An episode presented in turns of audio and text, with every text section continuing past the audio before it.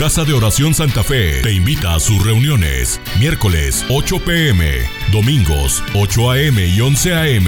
Estamos ubicados. Plaza Santa Fe, Boulevard República de Honduras 104, Interior 9, Hacienda Santa Fe, Tlajomulco de Zúñiga, Jalisco. Casa de Oración Santa Fe, un lugar para adorar.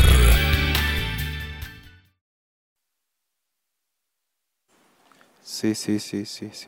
Sí. Buenas tardes, hermanos. ¿Cómo están? ¿Bien? Bueno, pues también nosotros estamos eh, contentos de estar aquí. Mi esposa, también nos acompaña Juanito, Juanito García. Él es parte del, grupo de servidores de, de, jóvenes, ahí en Casa de Oración.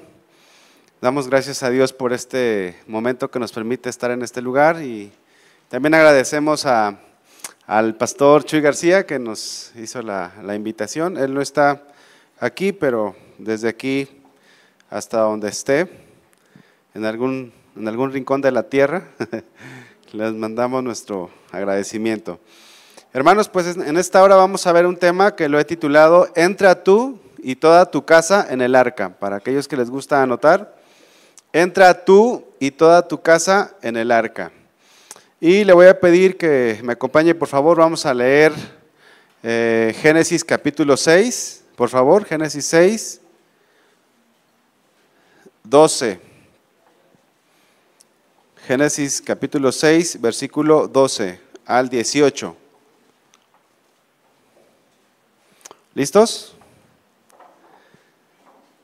Dice la palabra del Señor, y miró Dios la tierra, y he aquí que estaba corrompida, porque toda carne había corrompido su camino sobre la tierra.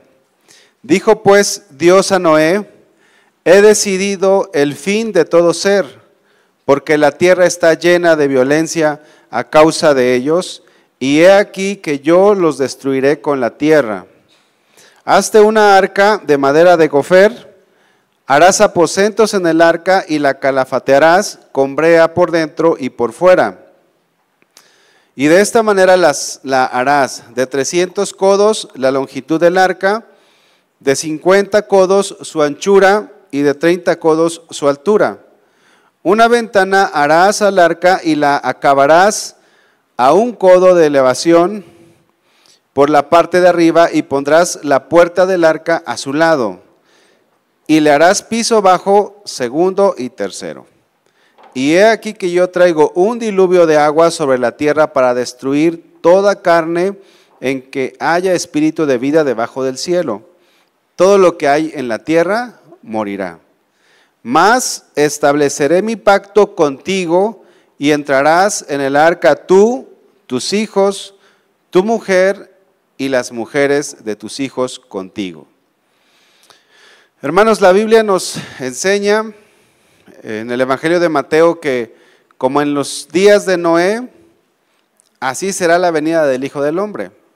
Nosotros estamos viviendo tiempos difíciles, tiempos eh, en el que la maldad ha abundado en sobremanera, tiempos en el que ya no hay seguridad, tiempos en que cada vez es más común ver a personas muertas, eh, personas que dejan ahí en, costales, en bolsas tiradas, personas que, no les importa matar, ya cuando vamos en la calle y vas manejando, ya no puedes tocarle el claxon a alguien porque no sabes si se va a bajar a alguien con una pistola ahí a, a pelearte. Estamos viviendo tiempos difíciles, tiempos, tiempos eh, en donde la maldad ha aumentado mucho.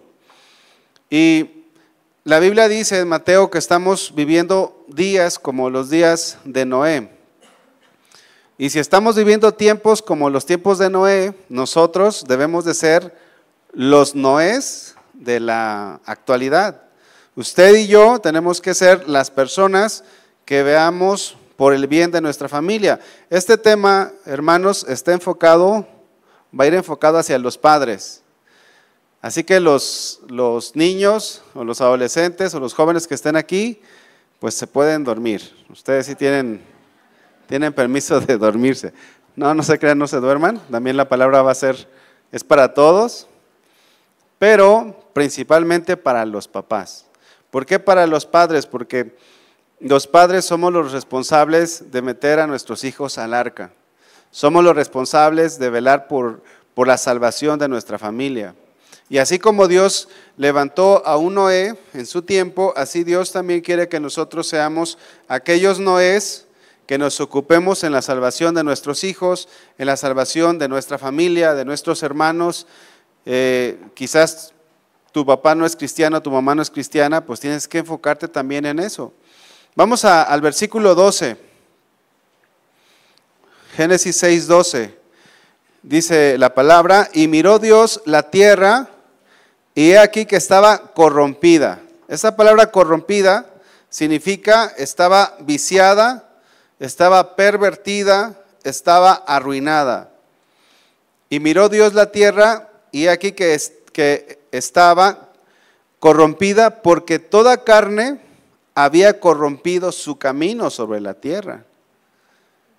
Todas las personas, hermanos, vivían en un desenfreno, en una eh, situación tal que no hacían lo bueno, no hacían nada bueno. Y nosotros podemos darnos cuenta en la sociedad en la que vivimos, la gente vive en un desenfreno total. Y es en esta, en esta generación, en, este, en esta sociedad en la que nos ha tocado vivir y en la que les está tocando vivir nuestros hijos.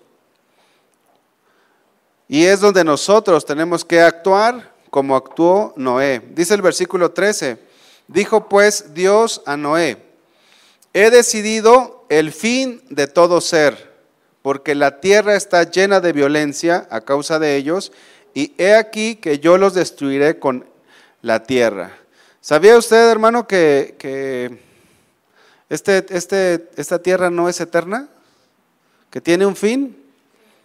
Esta tierra tiene un fin. Hay un momento en el que Dios va a destruir todo. Su casa va a ser destruida. Eh, no sé si alguno tiene alguna planta ahí en casa o alguna mascota que le guste mucho. Todo eso se va a acabar. Todo. Pero ¿sabe qué? También aquellas personas que no sean salvas, que no hayan sido lavadas con la sangre de Cristo, también ellos se van a ir a la condenación eterna. Y eso es algo, hermanos, que nos debe de pesar. Si tú tienes un familiar que no es cristiano, se va a ir a condenación. Hace muchos años cuando yo conocí al Señor, yo fui el primero en casa que se acercó al Señor y esto me pesaba mucho porque mis papás no eran cristianos, mis hermanos no eran cristianos. Y pensando en que eh, el Señor podía venir en cualquier momento por nosotros, siempre oraba por ellos y siempre, siempre los ponía en las manos del Señor y le decía, Señor, ya quiero que vengas, pero también quiero que mi familia sea salva. Y yo te pido por mis familiares para que ellos te conozcan. Era, era pues un clamor que yo tenía en mi corazón. Ahora, gracias a Dios, pues mis papás ya son cristianos, mis hermanos también eh, sus esposas, sus, eh, el esposo de mi hermana también, nada más. Hay, un, hay uno de los cinco hermanos que somos que no es cristiano, por el cual seguimos orando, pero si el Señor viene hoy, pues Él se va a quedar. No se va a quedar por falta de conocimiento, se va a quedar porque no ha querido del Señor. Pero fíjense cómo Noé, al recibir esta advertencia, él estuvo enfocado en la salvación de, de su familia. Dice el versículo 13, dijo pues Dios a Noé, he decidido el fin de todo ser, porque la tierra está llena de violencia a causa de ellos. La, tierra estaba llena de violencia. Y esta palabra nos habla de que no había quien gobernara en los tiempos de Noé. En nuestros tiempos, ¿quién gobierna? ¿Qué cártel gobierna, no? A veces decimos esto, pero, pero lo decimos porque vemos que es una realidad aunque hay un gobierno civil, pues la maldad le ha sobrepasado, le ha sobrepasado. Estábamos eh, sirviendo hace muchos años en una iglesia, estábamos eh, como pastores allí y el, eh, el secretario de seguridad recibía dos sueldos. Recibía el sueldo del, del gobierno y el sueldo del, del cártel, imagínese usted. Pero esto no es algo nuevo, ¿no?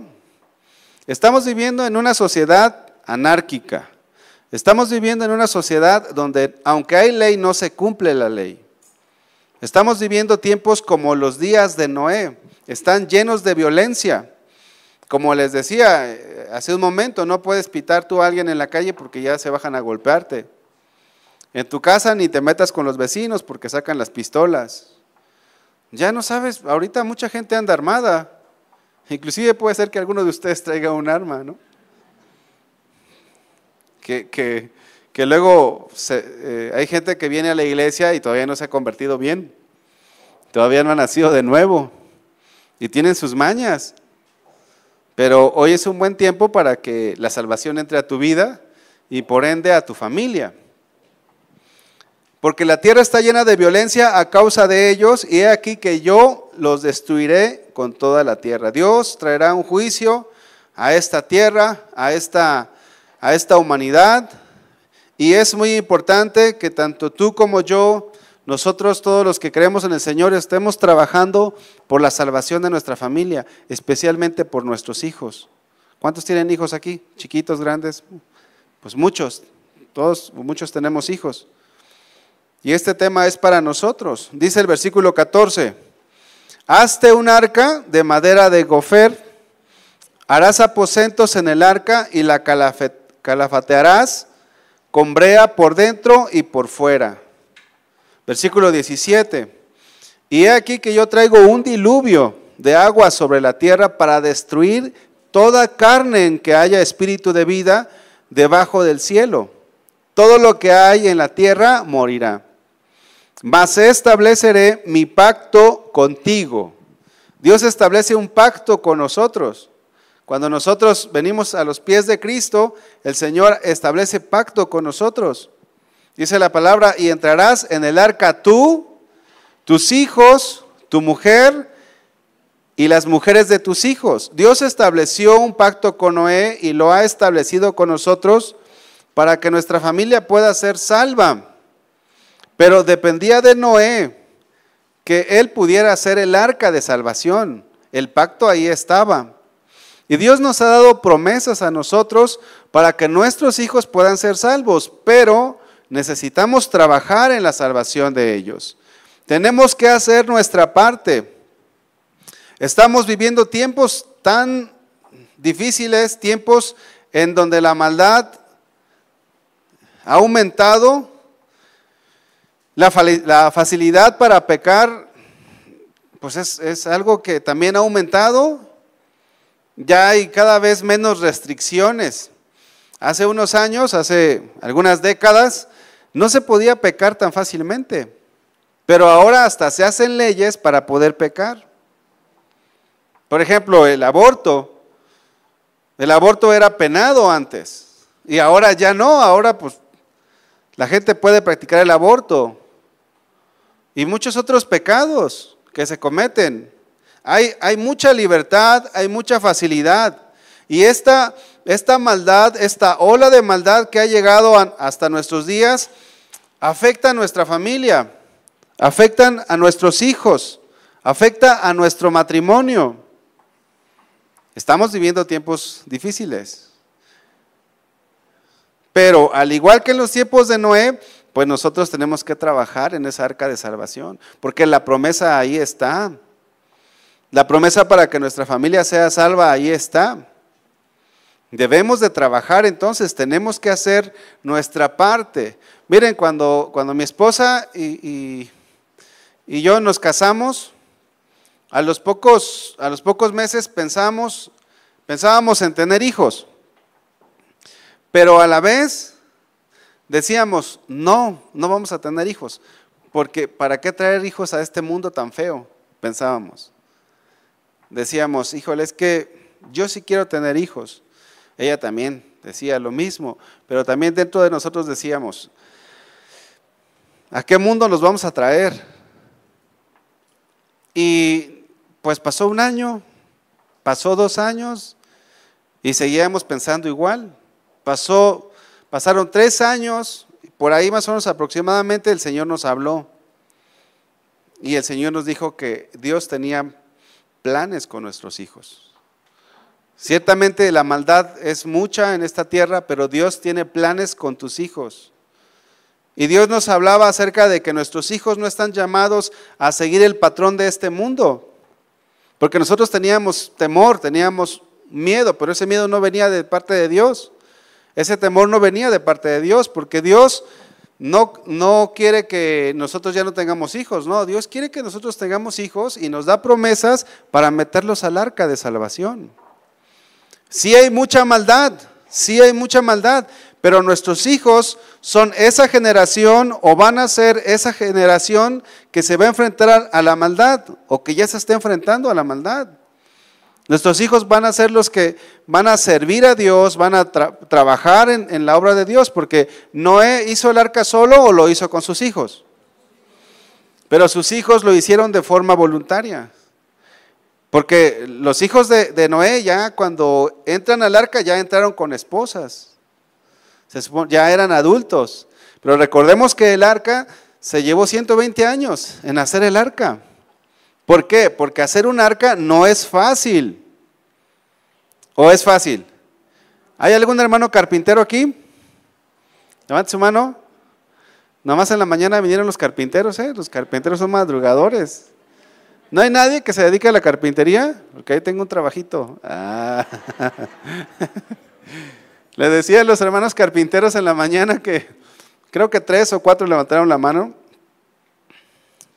les decía que de haber sabido, pues les hubiera dado un trabajo que acabamos de hacer un mueble ahí en, ahí en la casa. Pero pues como no lo publican en los grupos, no, no sé. Los grupos no son para eso, ¿verdad, hermano? Son para orar. Eh, porque luego, luego los hermanos dicen, ay, se me fue. No, pues ¿cuál se te fue? Lo quisiste subir. No os hagáis. Pero eh, imagínense, un carpintero ¿Cuánto tiempo le llevan a hacer un mueble de una casa? Depende del mueble. Pero el que hicieron ahí en la casa les llevó como 10 días. Un carpintero sin ayudante, 10 días y es un mueblito, eh, mueblecito, perdón, como yo creo que a lo mejor dos, dos, dos veces este. Pero imagínense el arca. Ahora, sin, sin la tecnología que tenemos actualmente, sin sierras, sin martillos, sin, sin nada de lo que se usa en la actualidad. Pues en los tiempos de Noé no existía esa tecnología. No es fácil hacer un arca, ¿verdad que no es fácil? Yo creo que si el, si el Señor me hubiera dicho a mí, me hubiera tardado, no sé, 200 años o algo, algo así. Pero Noé era una persona trabajadora, hermanos. Noé era una persona que se esforzaba. No es fácil. Dice el versículo 21, y toma contigo de todo alimento que se come, y almacénalo y servirá de sustento para ti y para ellos. Y lo hizo así Noé. Hizo conforme a todo lo que Dios le mandó. Fíjense, Noé proveyó el alimento para sus hijos. Y nosotros tenemos que ser buenos proveedores para, eh, para el alimento físico, pero también para el alimento espiritual. Noé les dio a sus hijos que comer, almacenó la comida, pero también trabajó con ellos espiritualmente. Espiritualmente los padres debemos de prepararnos en la palabra de Dios Ahorita unos hermanos me decían, oiga, nosotros estamos en el Instituto Bíblico. Y, a mí me, da, me, dio mucho gusto que me hicieran ese comentario, porque el Instituto Bíblico es algo que es gratis, no se cobra, y que está ahí para ustedes, para todos. La palabra está ahí para que nosotros nos alimentemos y para que podamos alimentar también a los nuestros. Porque nuestros hijos son preguntones, ¿sí o no? Los chiquitos de primaria, los de secundaria, los de prepa, no los de prepa ya casi ni preguntan. Pero primaria, secundaria te hacen unas preguntas difíciles. Pero es nuestra responsabilidad como padres sustentarlos espiritualmente. Darles un alimento que los sustente, que los fortalezca, que los aliente a seguir, a pelear contra este mundo. Cada vez se va a poner peor, hermano. Es nuestra responsabilidad. Por eso tenemos que prepararnos en las escrituras. Tenemos que prepararnos en las escrituras. Y claro que como padres tenemos muchas actividades, pero una de las actividades fundamentales que debemos de tener es prepararnos en la palabra de Dios para que cuando te llegue tu niño o tu joven o tu adolescente sepas cómo responder. Los, muchachos son influenciados, en un momento más lo vamos a ver, por muchas cosas. Pero los padres tenemos la responsabilidad de proveer el alimento, no solamente material, sobre todo espiritual. Porque si tú les provees lo material, pero no lo espiritual, estás actuando mal.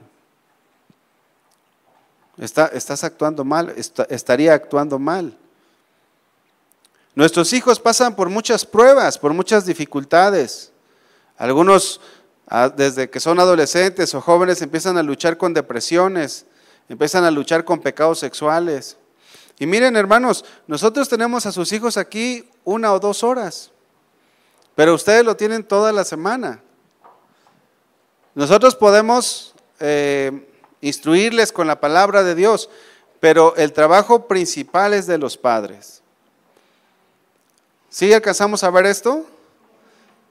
Si sus hijos no entran al arca de salvación, es su responsabilidad. Y si entran, pues gloria a Dios. Qué bueno, hizo bien su trabajo. Tenemos que hablarles la palabra de Dios.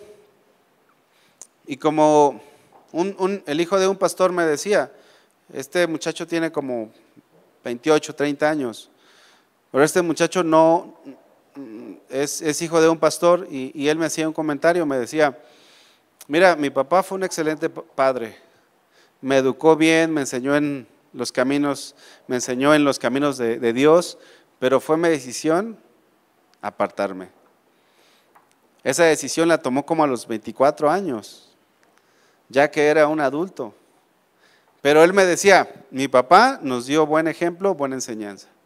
Tengo el mejor, él, decía, tengo al mejor padre del mundo.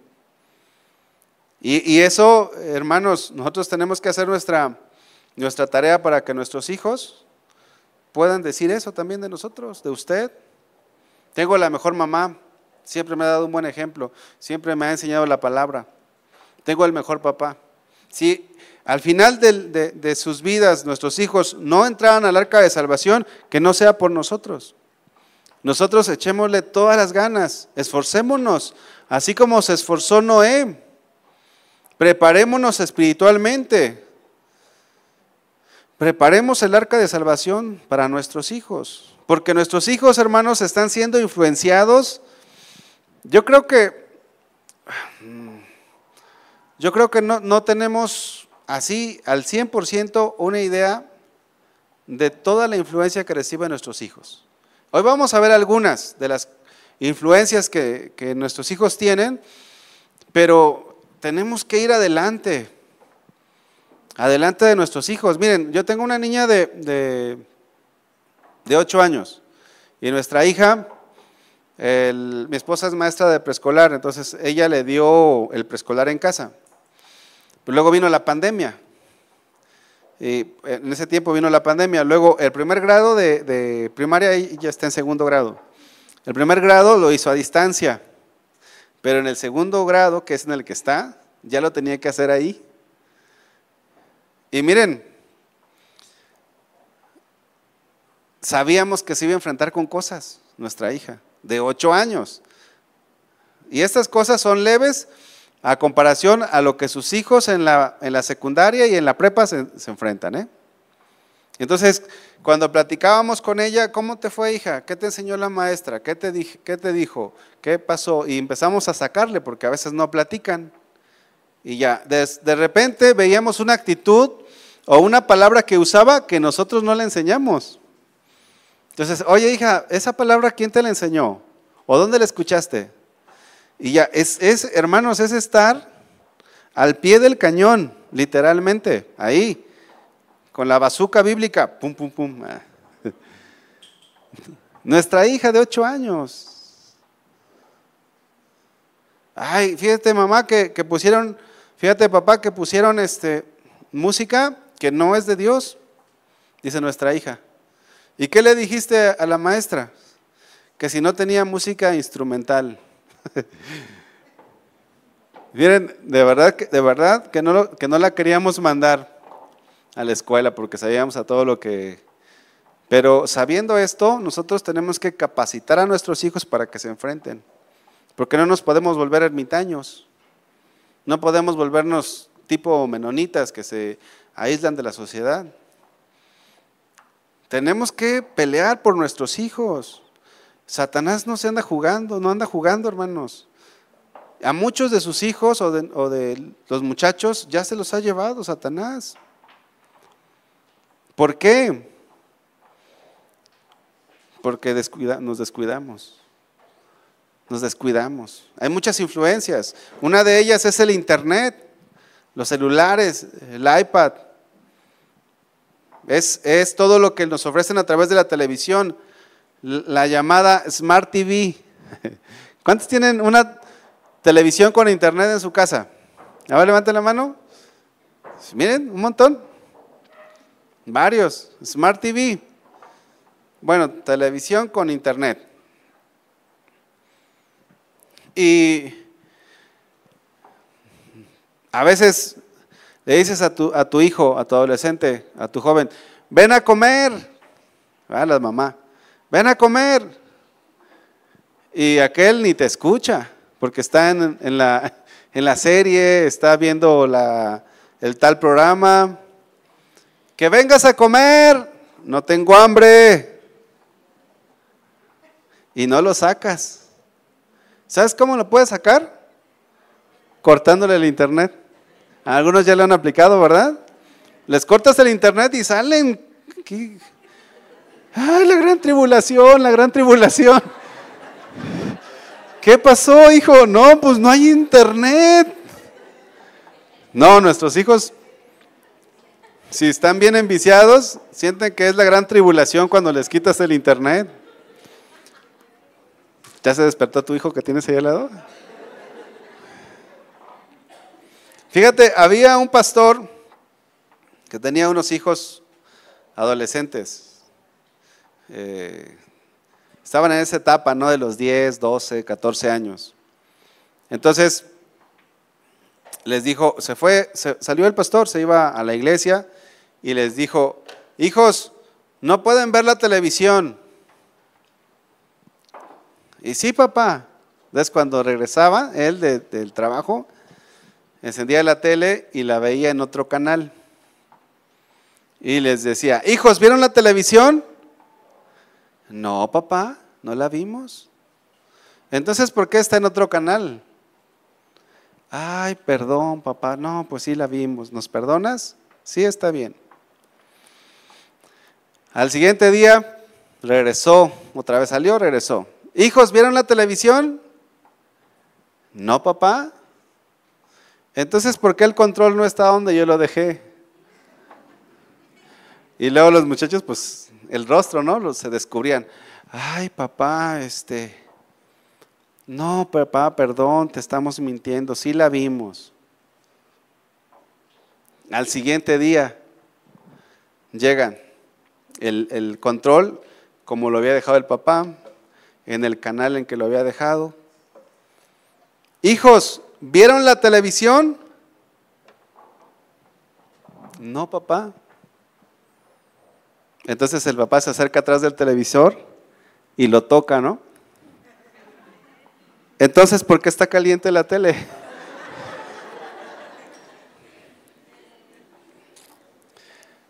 Bueno, hermanos, ¿qué tan medidos los tienen sus hijos? ¿Qué tan medidos los tienen? Hijos, volteense para atrás, ¿eh? porque no me vean feo. Miren, tú crees que estás controlando a tus hijos. pero muchas veces no es así. Aunque me digas, ay, pero es que usted no conoce a mi hijo, que es un angelito de Dios. Miren, en una ocasión estábamos en una iglesia, pastoreando allí, y llegó, llegó un, un adolescente y nos dijo, pastor, fíjese que el hijo de tal hermano tiene imágenes de mujeres desnudas en su celular. Entonces, hablamos con el hermano, el papá, y no aceptó. No aceptó. No, es que mi hijo no, no, mi hijo no puede ser. Será el hijo de, tales hermanos, pero los míos no. Hermanos, esto del, internet, de los celulares, es, eh, es del diablo. Ah, ¿Se, acuerdan? ¿Se acuerdan que cuando salió la tele decían que la tele era del diablo? Y no, pues era suya, ¿no? Ahora pues el internet es del diablo. No, no, no, pues saludamos a todos los que nos están viendo por el internet, pero ya congréguense. El internet tiene cosas buenas, pero tiene muchas más cosas malas. Eh, no, no traigo ahorita la cifra, pero son muchos videos los que suben por segundo al internet. Y todo eso para que tú estés ahí clavado, clavado, clavado. Miren, estos jóvenes, estos adolescentes que tenían pornografía en su celular, ya no están en la iglesia. Unos se han unido a los cárteles de drogas. Gente que ha salido de la iglesia, hermanos. Jovencitos que se congregaban con, que venían a la iglesia junto con sus papás. Hace un par de años, un poquito más, me, me robaron una camioneta. El chavo que me la robó tenía como 30 años. Eh, así, a, mano armada, iba con otro muchacho. Y cuando me levantaron, pues les empecé a predicar. Y me dice, ¿eres de alguna creencia o religión? Le digo, soy cristiano.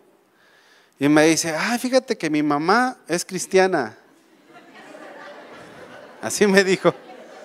Y yo dije, ay, pues Dios te bendiga, ¿verdad? No.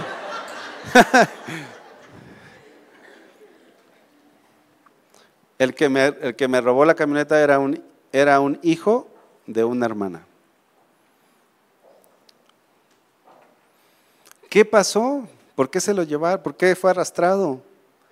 ¿En qué momento fue influenciado? A lo mejor empezó a ver en el internet, en las redes sociales, videos de cómo roban, empezó a ver videos de, de cómo matan, empezó a ver cosas y le empezó a llamar la atención, Satanás sembró la semilla ahí. Miren, eh, hermanos, es una realidad. Es una realidad esto que les comento. Y para algunos de ustedes quizás esté involucrado en algo de esto, pero nuestros hijos son jalados, son arrastrados. Y uno de los medios por los cuales entra es a través de las redes sociales, a través del Internet. Antes, hermanos, en los ochentas, en los setentas, en los noventas, tenían, tenías que salir a la, calle a comprar revistas pornográficas. Y ahora ya te llega el celular, aunque no las busques. O sea, tu hijo no es tanto que esté buscando ahí, puede ser que no esté buscando, pero Satanás se lo está metiendo allí. Y tú le sueltas el celular. Él se encierra en su cuarto y le pone seguro para que no entres. Hermanos, esto es algo en el cual nuestros hijos están siendo arrastrados, las filosofías, las ideologías. Una hermana allí en la iglesia llegó y me dijo, fíjese que mi hija de 24 años, 23 años, quiere venir a la iglesia. De hecho, hasta está sirviendo. Pero nuestro adolescente de 16 años, era, él era un jovencito que, era el que nos decía, papá, mamá, ya vámonos, ya va a empezar la reunión, vamos a llegar tarde, vámonos. Y ahora ya no quiere ir. Y ahora le están enseñando en su escuela que la ideología de género es algo que está bien. y les están enseñando esto, aquello y que ahora ya no, no, ya no solamente es hombre y mujer, que hay, otros, hay otras eh, formas, hay otras maneras. Ya no quiere venir a la iglesia. ¿Por qué? Porque se dejaron influenciar, se descuidaron. Los papás también se descuidaron, porque los papás tienen, tienen mucho que ver en la formación de sus hijos. ¿A qué edad vas a soltarle un celular a tu hijo? O un iPad. Fíjate, si esto lo va a llevar al infierno, ¿se lo soltarías? Ahora, no es tanto que no puedas tú, eh, o sea, tú puedes controlarle el, celular, tú puedes controlarle el iPad. Hay, de hecho, hay programas que, les ayudan. Pueden aprender inglés, pueden aprender a tocar algún instrumento, pueden, pueden o sea, el, Internet, por ejemplo, a nuestros hijos aprendieron a leer y a contar gracias a los programas de Internet. O sea, no es que digamos todo está mal, no, pero aguas. Porque si, tú se lo sueltas, hermano, le sale de todo, le sale de Halloween, le sale de todos nuestros pequeñitos. Los bloqueas y Satanás de todos modos ahí se quiere andar metiendo. Miren, había una jovencita, bueno, ya ni tan jovencita, ya estaba un poco grande, como 18 años, 19 años, que se encerraba en su, en su cuarto con, la, con el internet, con la, con la tablet. Pues su mamá, e, e, bueno, ella, la, la chica ya andaba cayendo en depresión, estaba paranoica. Entonces su mamá la quería llevar al psicólogo. ¿Qué era lo que tenía que hacer la mamá? Desintoxicarla del internet a su hija. A veces me ha tocado dar consejería a algunos jóvenes y me dicen, es que no puedo dormir. Digo, ¿no puedes dormir? Le digo, no, es que a veces son las 3, 4 de la mañana y no me puedo dormir. ¿Y a qué hora te levantas? A mediodía, ¿verdad? Pues sí, si te levantas a mediodía no vas a poder dormirte. Levántate a las 5 de la mañana, vas a ver si en la noche no vas a tener sueño. Porque luego decía, no, es que creo que estoy endemoniado, porque es que no sé, que sabe que... No seas flojo. Pero a ver, eso me dijeron a mí. ¿Qué está haciendo el papá y la mamá? ¿Qué está haciendo el papá y la mamá? ¿Qué puedo hacer yo por sus hijos? Nada. Bueno, sí podemos decir la palabra. Sí podemos hacer algo. Pero ¿quién debe de hacer la mayor parte?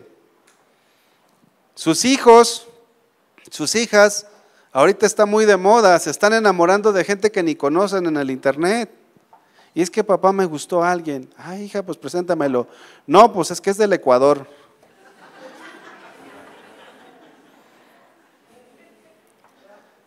No, pues que es de Canadá. No, fíjate que me, gustó un español. Y ahora está muy de moda que a las niñas les gusten los chinitos. De verdad, es más, la cultura oriental está bien gruesa. Está bien gruesa. La cultura oriental. Están ahorita metiéndose todo lo que son los animes, los avatars. Que la friki plaza, que no sé qué tanto rollo tienen los muchachos. Pero miren, nosotros aquí en Casa de Oración atendemos a los jóvenes, pero necesitamos ir al día, porque cada vez salen más cosas feas. Que el anime. Y de repente tú ves a tu hija con ondas bien raras. No quiero agraviar a nadie, ¿no? Pero de repente dices tú, oye hija, pues si, si a ti antes te gustaba el color rosa y ahora quieres vestirte de negro totalmente. ¿Quién se lo enseñó? ¿Tú se lo enseñaste? Se lo enseñaron en algún lugar. ¿Sabes dónde? En el internet. Muchas veces. Oye, es que me quiero hacer unas rayas por aquí, otra por aquí, otra por acá, dice el morrito, ¿verdad? El muchacho, el adolescente o el jovencito. Y tú dices, oye, pero a ver, a ver, muchacho, ¿qué onda contigo? Eso te enseñamos, no, no, pues es que tú ya estás bien. Y se ponen al tú por tú. Mira, cuando ya tienen eso, tú perdiste el control de tu hijo o de, la supervisión de tu hijo desde muchos años antes. Ya eso ya es como el, es como cuando siembras un arbolito, ya creció y ahora ya está floreciendo y ya está dando fruto. Por eso los que tienen hijos chiquitos aprovechen el tiempo en la educación de sus hijos, hermanos. Porque ya cuando son adolescentes o jóvenes los quieres corregir, se van de la casa, te empiezan a manipular, pero ¿quién tiene la culpa? Miren, por eso les decía que el trabajo que hizo Noé no era fácil. Hacer un arca no es fácil. Nuestros hijos están imitando a sus ídolos en las redes sociales. Nuestros jóvenes, nuestros adolescentes, mientras más followers, ah, ¿verdad? mientras más seguidores tengan, son más famosos en el, en el, en el colegio o en, o en la prepa o en la secundaria o en la universidad. De donde soy, de donde soy originario, fíjense, no había internet, era un ranchito. Les decían a los de la mañana que aunque parezco europeo, soy de un ranchito. aunque parezco europeo, eh, no hermanos, no, no se dejen llevar por la, por la apariencia. soy originario de un rancho. Y cuando íbamos ahí a la casa de mis papás, mi esposa y yo, pues era bien padre porque no había internet. No había internet. Mis sobrinos y la gente del pueblo no tenía internet. Pero ahora con la pandemia, el gobierno tuvo que meter internet en todos lados, porque la, la educación ahora iba a ser en línea. Llegó la educación en línea, pero llegó un mundo de maldad un mundo de maldad. Y aquellos niños que a los 10 años parecían niños, ¿sí sabe a lo que me refiero, verdad?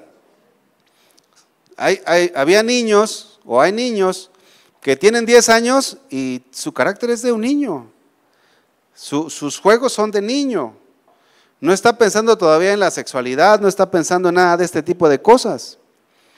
Pero cuando llegó el Internet, híjole, Bien difícil porque de repente una de mis sobrinas abrió un perfil en Facebook y a, la semana, no sé si tenía 500 o 1000, 500 o 1000 amigos. Juanito, ¿cuántos amigos tienes en Facebook? Ya ni sé, ah, ya, ya superé el límite. ¿No te acuerdas? Pero seguramente algunos de ustedes ha de tener como 200, 300. Imagínate una niña de, rancho tener mil. Ni los que son en su, en su secundaria. Ah, pero como tienen muchos, pues es, que, los likes que te den en tus redes sociales es el estatus que tienen nuestros jóvenes y nuestros adolescentes.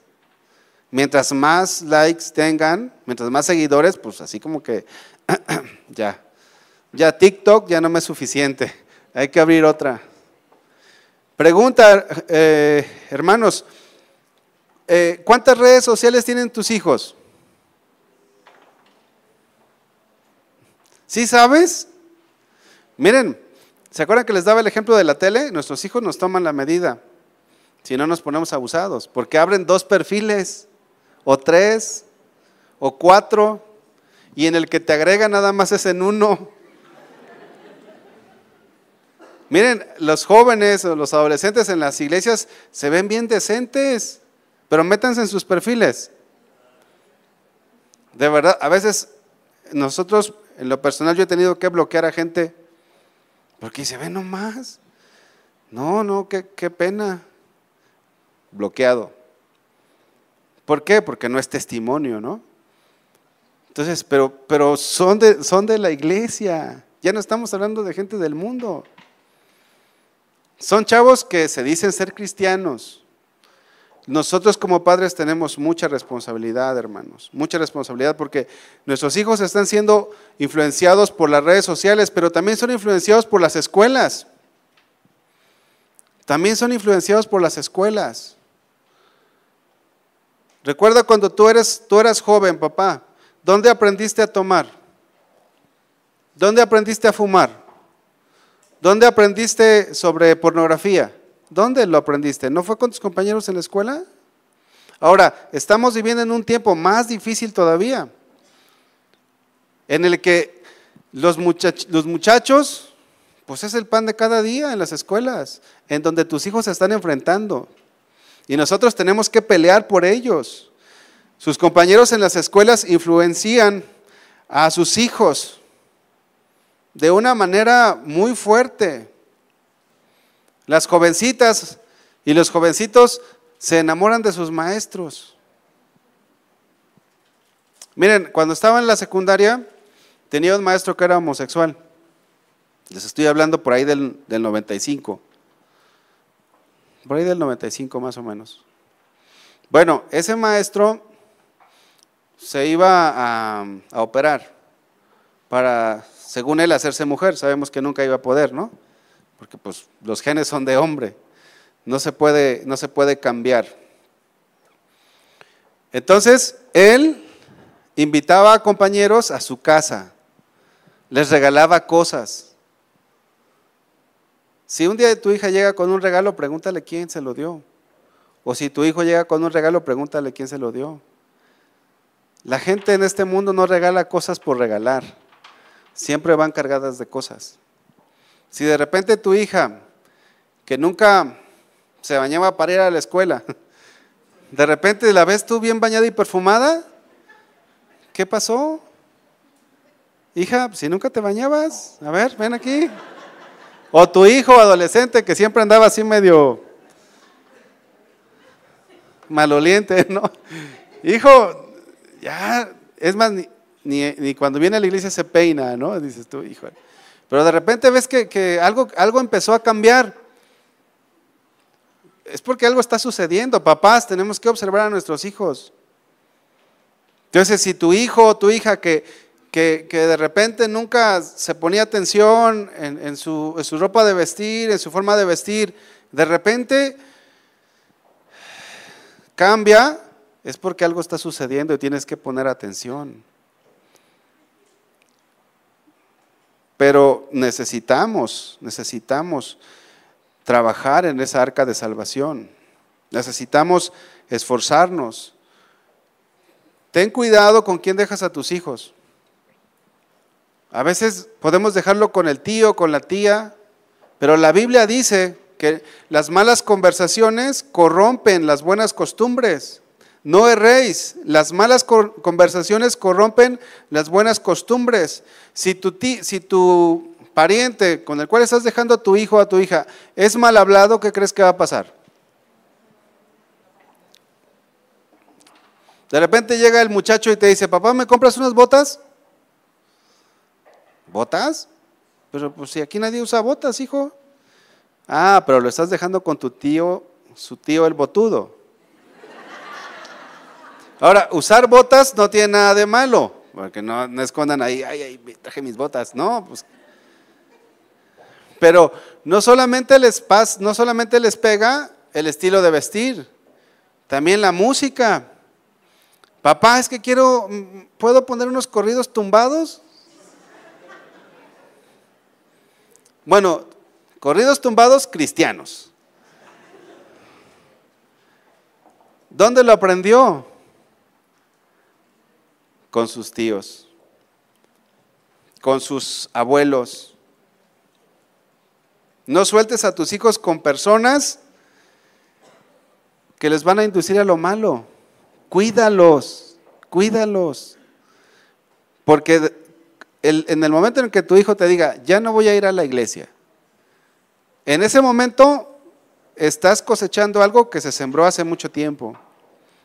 Lo dejaste con tus tíos, lo dejaste con tus, con tus papás, lo dejaste con alguien y de repente el niño, el joven cuando viene a la iglesia se aburre. ¿Por qué creen que nuestros jóvenes se aburren en las iglesias? Porque están bien intoxicados de toda la maldad de este mundo. Prefieren quedarse a ver una serie en Netflix o en Amazon Prime y ya se las saben todas. Hay lugares, hermanos, que no son necesarios que nuestros hijos estén. Hay otros que sí. como la escuela, como el trabajo. Tu hijo tiene que trabajar. Si ya terminó de estudiar, tiene que trabajar. Si puede trabajar mientras estudia, que lo haga. En el trabajo se van a enfrentar con cosas feas. Se van a encontrar con maltratos, se van a encontrar con palabras ofensivas. Enséñalos a pelear. Enséñalos a enfrentar esas cosas.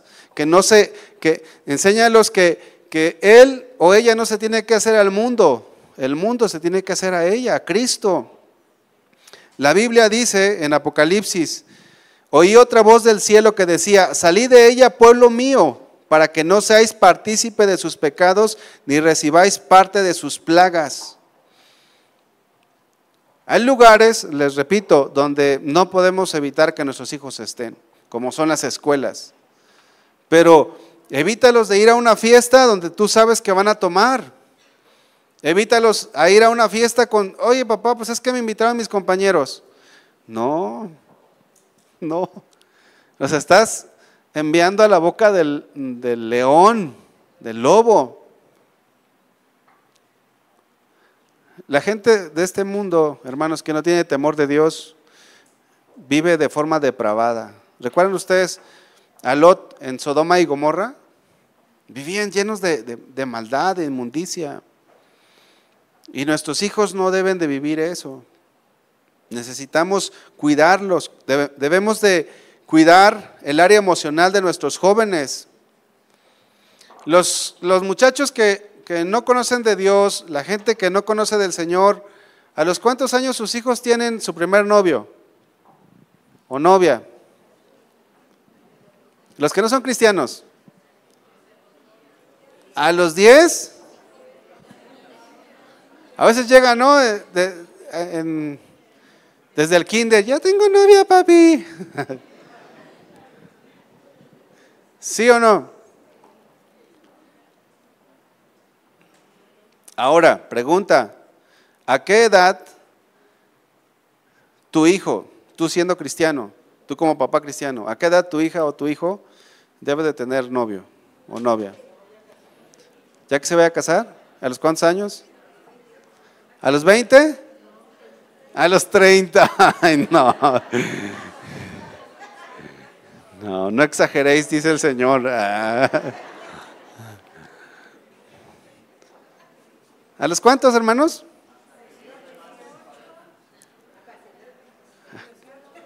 A los 18. A ver, ¿a los 18 ya pueden mantener a su esposa? ¿La esposa ya puede ser una buena mujer, una buena esposa? ¿La, la chica ya puede ser una buena esposa? ¿Y entonces por qué los 18? De menos a los 25. Bueno, sí, es cierto. Pero hablando de los que sí se quieren casar, miren hermanos, esto no nos vamos a poner a, pelear por esto, es un poco relativo, porque depende de la madurez del muchacho o la muchacha. ¿Verdad? A mí me ha tocado aconsejar a muchachos de 22 años, 23 años, que yo los veo maduros. ¿Por qué? Porque los conocemos en el trato, sabemos cómo piensan, sabemos que son muchachos responsables, sabemos que no están jugando, que no han tenido una, otra y otra y otra, o otro u otro u otro novio, que es su primer noviazgo, pero los dos son, son muchachos bien, que son muchachos que tienen principios bíblicos sólidos. Entonces, eh, a veces platican con nosotros, ¿cuántos años tienes? No, pues 21 o 22. Y yo digo, mira, pues este muchacho está bien. Y digo, oh, pues qué padre. ¿Y qué dicen tus papás? Pues mis papás están de acuerdo. Digo, ah, ok. ¿Y cuánto piensas durar de novio o de novia? No, pues tres años. ¿Cuántos años tendrían? 24, 25. ¿Alguno de ustedes se casó a los 20? Sí. Hay gente aquí que se casó jovencita pero gente responsable. Pero luego, una vez me llegó un muchacho que, le pregunté, oye, ¿cuántos años tienes? Porque me dijo, oiga, fíjese, fíjese hermano, que me gusta una, una chica. Digo, ah, qué bueno que no es un chico. Le digo, qué bueno. Porque si ya no sabes. Digo, qué bueno que es un chico y no una chica. Le digo, ah, muy bien. ¿Cuántos años tienes? Pues voy a cumplir 18. Digo, ah, órale. Y ella 16. No sabe lo que quiere la niña a esa edad. A esa edad no saben lo que... ¿Recuerda usted cómo pensaba a los 16? Ni pensábamos. Ah, no Si hay aquí algún adolescente, no, no se crean. Sí. Sí piensan, pero les falta, pues, les falta. Le dije, le dije al muchacho, le digo, estás muy chico. La verdad estás muy chico. ¿Ya terminaste la escuela? No, apenas voy a salir de la prepa o voy a entrar a la universidad, no sé. No me acuerdo ahorita. ¿Tienes trabajo? No. Le digo, y ella pues menos, tiene 16 años. ¿Y qué dicen sus papás de la muchacha? No, pues ya le dieron permiso. ¿Y cristianos? Ay, no, hermanos, a veces de verdad desespera esto, este oficio de pastor. Pero en el sentido de que, hermanos, el noviazgo es para casarse. Nuestros hijos no están para andar ensayando o practicando a ver qué se siente tener novio o novia. No, pues vamos a ser novios para conocernos. No es para conocerse el noviazgo. Para conocerse es, es la amistad. Y luego el chavo o la, la chica tienen que ser responsables. Tienen que ser maduros espiritualmente, físicamente, responsables, tener un trabajo. a veces que llegan los muchachos así chiquitos, les digo, ¿sí sabes que el noviazgo es para casarse? ¿Ya trabajas? La otra vez un muchacho, ¿ya trabajas? No. ¿Ya estás en la, universidad? ¿O qué estás haciendo? No, pues voy a esperar a hacer examen a, hizo examen apenas ayer. Le digo, ¿sabes qué? Espérate, espérate. Espérate, da, da, da primero pasos en tu vida. Bueno, ya quedaste en la universidad, ya estás en la universidad, pues vete preparando. Ya les, les anda por tener novio o novia, pero no es el tiempo. No es el tiempo. Tenemos que cuidar el área emocional de nuestros hijos. No dejar que, sean influenciados por, por la sociedad, porque la sociedad a los 10, a los 12, es más, en la secundaria, las chicas ya no llegan vírgenes. Los niños ya de secundaria ya no llegan vírgenes y una niña cristiana, un chico cristiano en la secundaria o en la prepa es virgen y le hacen bullying. Y dicen, ¿a poco tú no? Se me hace que tú eres este, del otro, tú eres del otro equipo de fútbol. Les, les atacan y nosotros tenemos que defender a nuestros hijos y decirles, no, hijo, ven, no te dejes influenciar por él o por ella. ¿Sabes por qué ellos piensan así? Porque no son cristianos. La sexualidad está confinada al matrimonio. Mientras tú no tengas tu esposo, no, no, hagas eso porque te vas a estar dañando a ti mismo. Estás pecando contra Dios y contra tu propio cuerpo. Y ahí está el papá y ahí está la mamá. Oye, vas a salir con tu novio ya siendo cristianos. A ver, vamos a conocer al muchacho. Vamos a conocer a su familia, cómo es, cómo es, qué principios tiene, qué valores tiene. ¿La vas a respetar? ¿Vas a respetar a mi hija? ¿Vas a respetar a mi hijo? Porque también hay muchachitas que no respetan. Nuestra función como padres, hermanos, es darles lo espiritual a nuestros hijos. Es darles lo espiritual a nuestros hijos. No te preocupes más por lo material que por lo espiritual. Papás, padres, esposos, trabajar no es fácil, ¿verdad que no es fácil? Sales temprano a trabajar, dejas a, la familia, te vas a trabajar, regresas, ¿cómo regresas? ¿Cómo regresamos, varones? Cansados. ¿Y qué quieres hacer cuando regresas? Dormir, comer y dormir. Pero si tienes hijos, come, échate un bañito, un cafecito y hijos, vénganse para acá. Vamos a enseñarles, antes de dormir, enséñenle la palabra de Dios a sus hijos. Dice la Biblia, eh, por el camino, al acostarse. Y estas palabras que yo te mando hoy estarán sobre tu corazón y las repetirás a tus hijos y hablarás de ellas estando en tu casa, andando por el camino, al acostarte, cuando te levantes. Oren juntos, Platiquen con sus hijos qué problemas están pasando.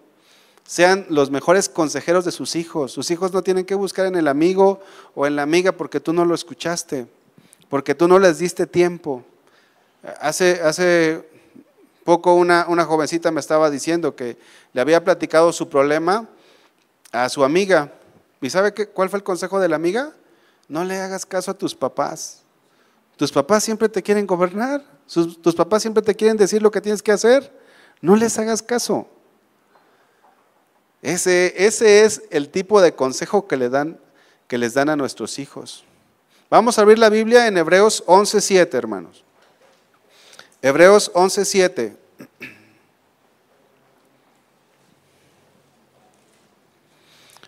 Dice la palabra de Dios. Por la fe Noé, cuando fue advertido por Dios acerca de cosas que aún no se veían, con temor preparó el arca en que su casa se salvase.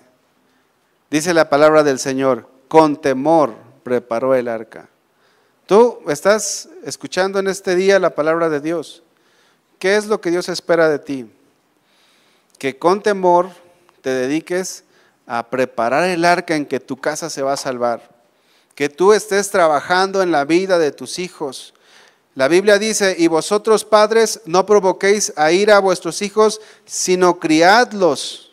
Esta palabra criadlos significa alimentalos, nútrelos, críalos a la madurez, provéeles comida espiritual, sino criadlos en disciplina y amonestación del Señor. Nuestros hijos no les va a gustar muchas veces las cosas que les digamos, hermanos. Es la naturaleza caída que traemos de nacimiento. Pero eso que no te detenga, tú instruyelos. Hazles ver a tus hijos que es por su bien que les dice las cosas. Instruyeles en la palabra de Dios. Dice aquí, sino criadlos en disciplina, en corrección. Esta palabra significa corrección, significa entrenamiento y amonestación. Esta palabra amonestación es llamarle la atención. Es, habla de una reprensión suave y una advertencia. La educación, hermanos, de nuestros hijos es del papá y de la mamá. A veces como papás decimos, como padres decimos, eh, mi amor, pues es que yo soy el que va a buscar el, el alimento fuera, te toca. Pero a veces la mujer dice, no, tú eres el varón, a ti te toca. Pero la Biblia dice, tanto hombre como mujer. La Biblia habla acerca de oír la instrucción del padre y la instrucción de la mamá, dice Proverbios, oye hijo mío la instrucción de tu padre y no desprecies la dirección de tu madre, o sea, los dos. Si tú le dices, si tú, tú en este día saliendo puedes platicar con tu esposa, con tu esposo y, decirle, oye, ¿sabes qué? La verdad es que sí nos estamos, nos estamos descuidando con el Internet. Vamos a quitarles el Internet a los niños. Vamos a quitarles el Internet a los muchachos. Y los muchachos dicen, ah, ¿verdad? Ahorita van a gritar, no. Ya ves, te dije, papá, que no viniéramos a esta iglesia. Esta iglesia son bien legalistas. Pues que nos llamen como quieran, ¿verdad? Pero el deseo es que sean salvos nuestros hijos. Porque seguramente las iglesias libertinas no van a entrar. No porque yo lo diga, porque ellos están caminando en el camino ancho. Espacioso es el camino que lleva a la perdición y muchos son los que van por él. Tú te vas a poner de acuerdo con tu esposa, con tu esposo. ¿Qué vamos a hacer a partir de hoy? Miren, cuando Noé recibió la palabra, cuando Noé fue advertido por Dios, dice la Biblia que con temor preparó el arca. Va a ser muy triste, hermano, para nosotros como padres que nuestros hijos no sean salvos. Que cuando el Señor venga por su iglesia o cuando el Señor nos llame para estar con Él, nuestros hijos se vayan a la condenación eterna. ¿Cuántos papás quieren eso? ¿Verdad que no queremos que nuestros hijos se vayan a la condenación? Pero depende de nosotros el hacer el arca. Depende de ti que tu familia se salve. Dios ya hizo las cosas, ya proveyó el, el medio de salvación que es Cristo. Pero nosotros tenemos que estar día tras día día tras día, día tras día con nuestros hijos. No podemos descuidarnos, hermanos. A veces da pereza. A mí me ha dado pereza, me ha dado flojera. Y de repente como que me anda haciendo ahí pato, ahí como que, como que no pasa nada y mi esposa a veces me dice, oye, hey, no le has dado la, porque a, mi hija le doy una, una enseñanza cada noche. Pues es que a veces está flojerita, yo lo reconozco.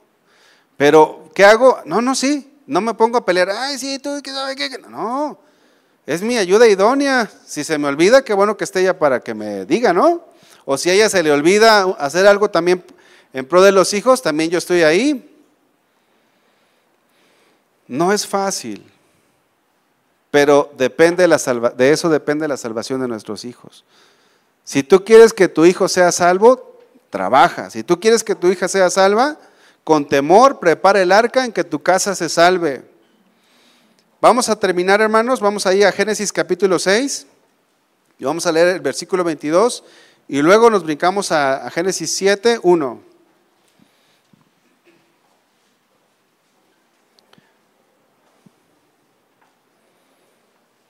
Dice el versículo 22, Génesis 6, 22.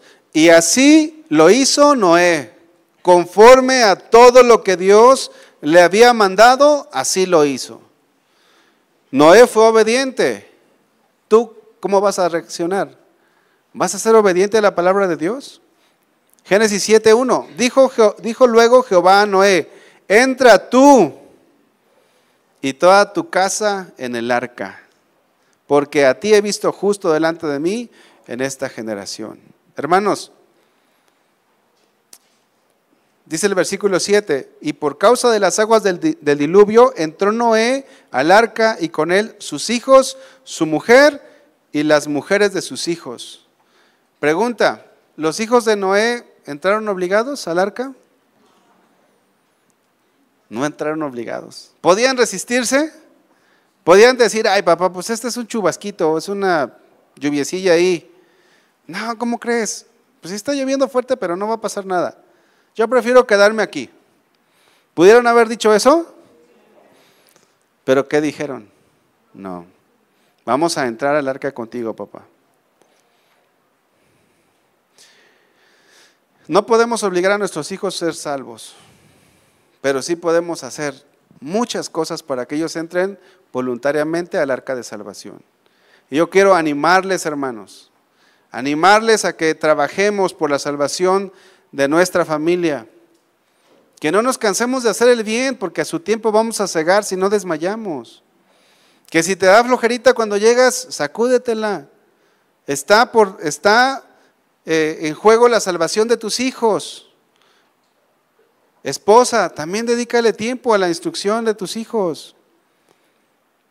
Dedícale tiempo, preocúpate por ellos, conoce el corazón de tus hijos.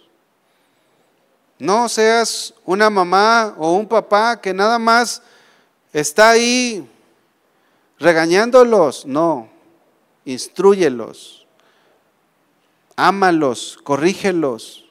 Miren, el hijo pródigo se fue de casa, pero cuando estaba ya en el odazal, se acordó que en la casa del padre no le faltaba nada. A mí me ha tocado ver mucho esta escena de los hijos pródigos cuando regresan. Aquí en la iglesia muchos jóvenes regresan a la edad de 20 años, 22 años, 23 años, y uno los ve todos maltrechos. Piensa, yo, yo pensaba, oye, tú eres nuevo, bienvenido. ¿Cuántos años tienes de cristiano? No, pues tengo tres meses. Pero a la iglesia mis papás me traían desde chiquito. Tú siembra la palabra de Dios, siémbrala, siémbrala. No te canses de hacer el bien, siémbrala, siémbrala, siémbrala. Si llegan los 18, 20, se van, ellos van a saber que tienen un lugar aquí, que tienen un lugar en el arca de salvación. El mundo no les puede dar lo que Cristo les da. A lo mejor van a experimentar, van a tocar fondo, pero estando allí en el odazal, van a saber que aquí está la salvación. No se cansen, a lo mejor tu hijo, ay mamá, tú siempre diciéndome, no me voy a cansar de decirte, hijo, porque está en juego tu salvación. Si yo viera que te quieren alguien matar, ¿no haría algo por ti? Y eso es lo que estoy haciendo, tratándote de librar del fuego eterno. ¿Cuántos quieren orar por sus hijos, hermanos? Vamos a orar por nuestros hijos y por nuestra familia que no conoce del Señor. Les voy a pedir que se pongan de pie. Y en esta hora, hermanos,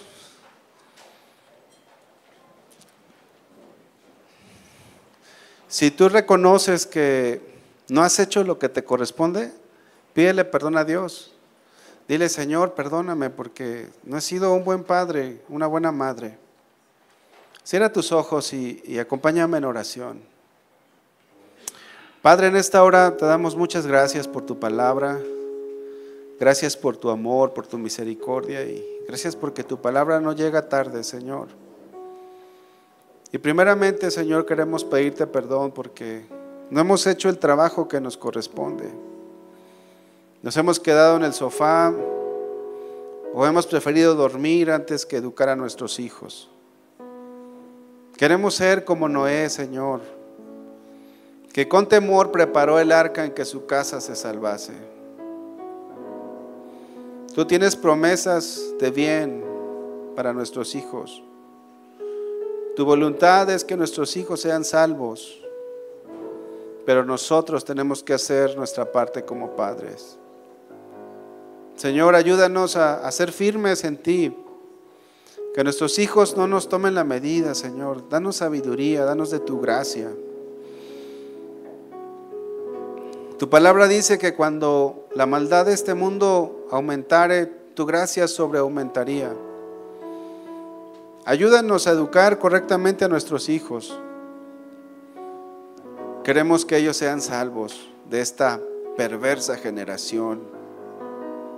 Y en esta hora disponemos nuestro corazón para obedecerte y si es necesario restringirle cosas como el Internet, que podamos mantenernos firmes en eso, Señor. Son cosas que no les hace falta a nuestros hijos. Quizás para hacer una tarea o algo, o algo de la escuela, sí. Pero sabemos que muchas veces es para que estén en el ocio. Danos sabiduría, Padre, para guiar a nuestra familia, para guiar a nuestros hijos y que ellos puedan entrar al arca de salvación por su propia voluntad, como lo hicieron los hijos de Noé, Señor. Padre, te pido por todas las familias aquí presentes, por todos los familiares que no son cristianos, Señor, que nosotros podamos ser un canal de bendición para ellos, mi Dios. Gracias, Señor. Ayúdanos en esta hora a hacer tu voluntad. Queremos irnos de este lugar con el firme propósito de vivir para ti, de trabajar en esa arca de salvación en la cual nuestra familia pueda ser salva. Que nosotros trabajemos en la salvación de nuestros hijos, que les prediquemos la palabra, Señor. Gracias te doy, Padre, en el nombre de Jesús, Señor. Te damos muchas gracias. Casa de Oración Santa Fe te invita a sus reuniones. Miércoles 8 pm, domingos 8 am y 11 am. Estamos ubicados. Plaza Santa Fe, Boulevard República de Honduras 104, Interior 9, Hacienda Santa Fe, Tlajomulco de Zúñiga, Jalisco. Casa de Oración Santa Fe, un lugar para adorar.